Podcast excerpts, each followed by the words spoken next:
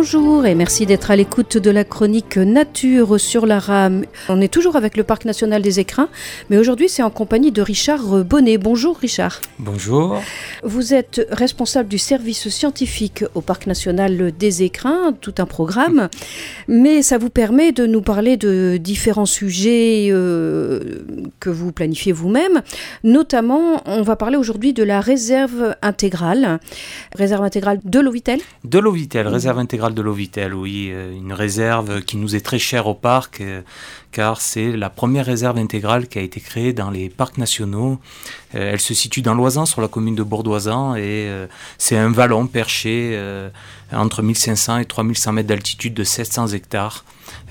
qui nous permet de suivre l'évolution des milieux de montagne sans aucune intervention humaine. Alors quand vous dites aucune, c'est-à-dire même pas, même pas pastorale, même pas de...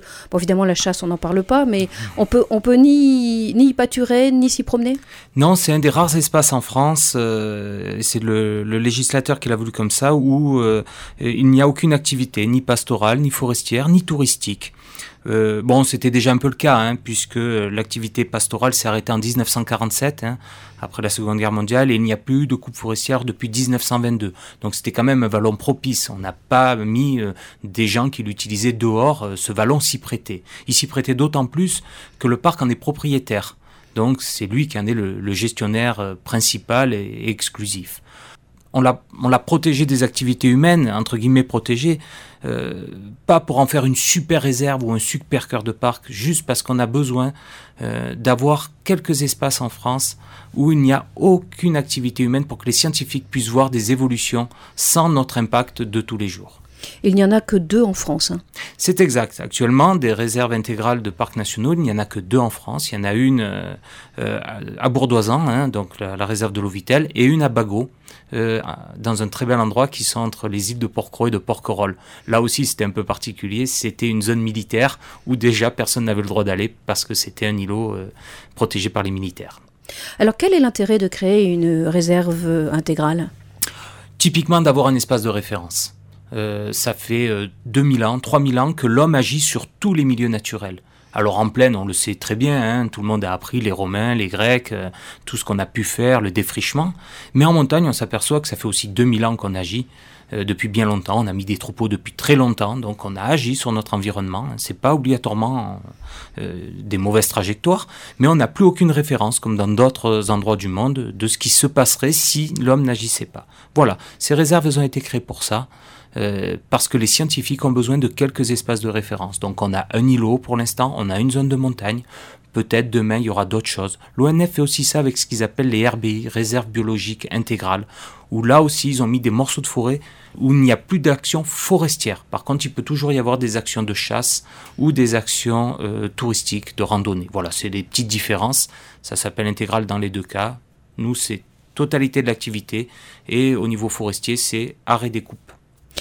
Alors, vous dites que plus personne n'y va, mais les scientifiques, j'imagine, y vont quand même pour, relever, justement, pour observer ce qui se passe Oui, oui, les scientifiques y vont quand même, euh, mais euh, c'est même un espace qui leur est dévolu.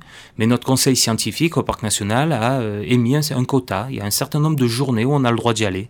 Et si, on n'a pas le droit de dépasser ce quota sans l'accord de notre conseil scientifique. C'est-à-dire, on ne peut pas faire tout ce qu'on souhaite. Alors, ça paraît paradoxal, on fait un espace pour les chercheurs, mais en même temps, on leur dit c'est limité mais je pense qu'ils s'y retrouvent et ils arrivent à mettre en place des suivis à long terme sur cet espace. Alors qu'est-ce qu'on a pu observer dans cette réserve depuis qu'elle existe?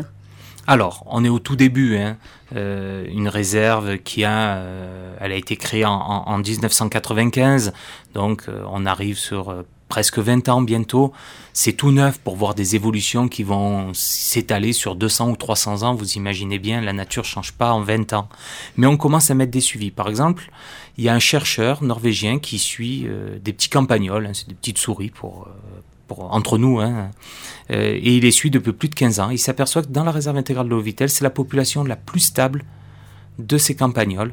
Alors il a d'autres sites en Norvège, en Finlande, il y a plein d'autres endroits. Et nous, on a la population la plus stable. Est-ce que c'est lié ou pas? Il est au début de ses recherches et pourtant ça fait plus de dix ans qu'il les capture, qu'il les mesure, qu'il euh, voit dans quel état de forme sont ces, ces, petits rongeurs.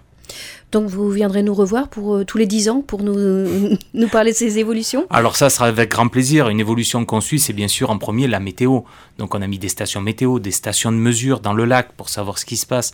Donc voilà. Bon, moi ce que je tiens à dire, c'est qu'on a un espace unique. C'est un des espaces uniques en France puisque c'est le seul qui a été classé 1A de l'UICN, c'est-à-dire réserve intégrale à vocation scientifique. Il n'y a qu'un seul espace en France qui a ce label. Et ça, on l'a obtenu le 18 octobre 2012. Et je vous avoue qu'on en est vraiment très très fiers. Eh bien, vous avez bien raison. Merci, Richard Bonnet.